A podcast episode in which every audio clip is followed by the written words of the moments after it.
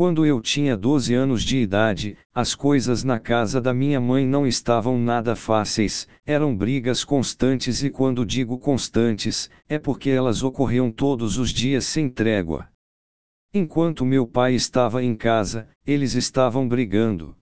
Essa situação já ocorria há anos e anos, muito tempo de brigas intermináveis e minha mãe nem sabia mais o que fazer para mudar aquele tormento. Quando minha mãe já estava totalmente esgotada e cansada de todas as brigas, começou a ir com minha tia numa igreja chamada Sara Nossa Terra, no bairro da Liberdade. Nos dias em que meu pai estava trabalhando, ela corria para a igreja, lugar onde começou a encontrar grande ajuda e apoio. Logo começaram a surgir resultados em casa, as brigas começaram a diminuir. Em um dos cultos, minha mãe estava feliz, pois havia conseguiu permissão do meu pai para ir, e como sempre, nós os filhos fomos juntos.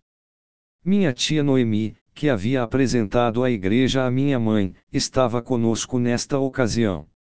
Eu ainda me lembro desse dia como se fosse hoje, pois no meio do culto, minha tia começou a orar por mim.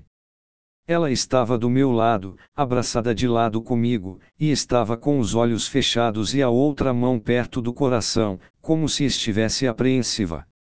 Em dado momento eu escutei o pastor dizendo: Levanta a mão. Eu levantei. Então ele disse que quem tivesse levantado a mão era para ir lá para frente. RS RS RS, fiquei morrendo de vergonha pois não sabia que se eu levantasse a mão teria que ir lá em frente. A igreja era enorme. Devia caber mais de mil pessoas e tinha até uma imensa galeria, e eu teria que ir lá na frente. Até tentei fazer minha irmã ir junto comigo, mas não teve jeito. Tive que ir sozinho mesmo. Muitas pessoas foram à frente e todos fizemos uma oração dizendo que Jesus se tornava, a partir daquele momento, nosso Senhor e Salvador. No mesmo dia fomos avisados que deveríamos fazer um pequeno curso sobre batismo e nos batizar.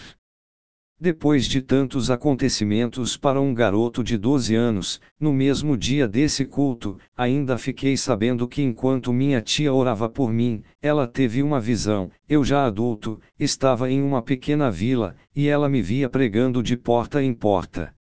Eu estava começando uma igreja nessa vila, e era eu quem estava à frente desse trabalho. Depois desse culto tive que ir todo domingo para a igreja, durante um mês, para fazer o curso do batismo. Minha tia Noemi me levava para a igreja uma meia hora antes do culto, para que eu participasse das aulas. Hoje entendo as barreiras que o inimigo tentou colocar, pois me lembro que em umas duas aulas eu cheguei a faltar, por conta de uma dor horrível no estômago. Todos os domingos em que chegava a hora de ir para a igreja, essa dor de estômago aparecia muito forte, mas depois que passava o horário do culto a dor ia embora, como se nada tivesse acontecido. Depois que fiz as aulas do curso de batismo, num domingo à noite, dentro da própria igreja fomos todos batizados. O púlpito da igreja tinha três partes, uma mais alta que a outra, como se fosse uma arquibancada.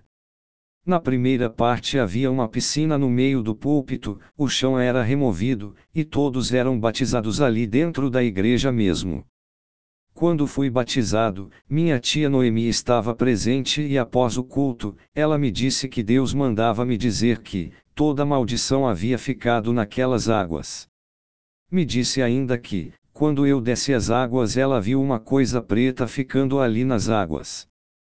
Tempos depois, eu já com 18 anos, Deus confirmou a visão de minha tia, ao me revelar sobre uma maldição hereditária que minha família possuía, e que Deus escolhera a minha geração para dar fim a esta maldição.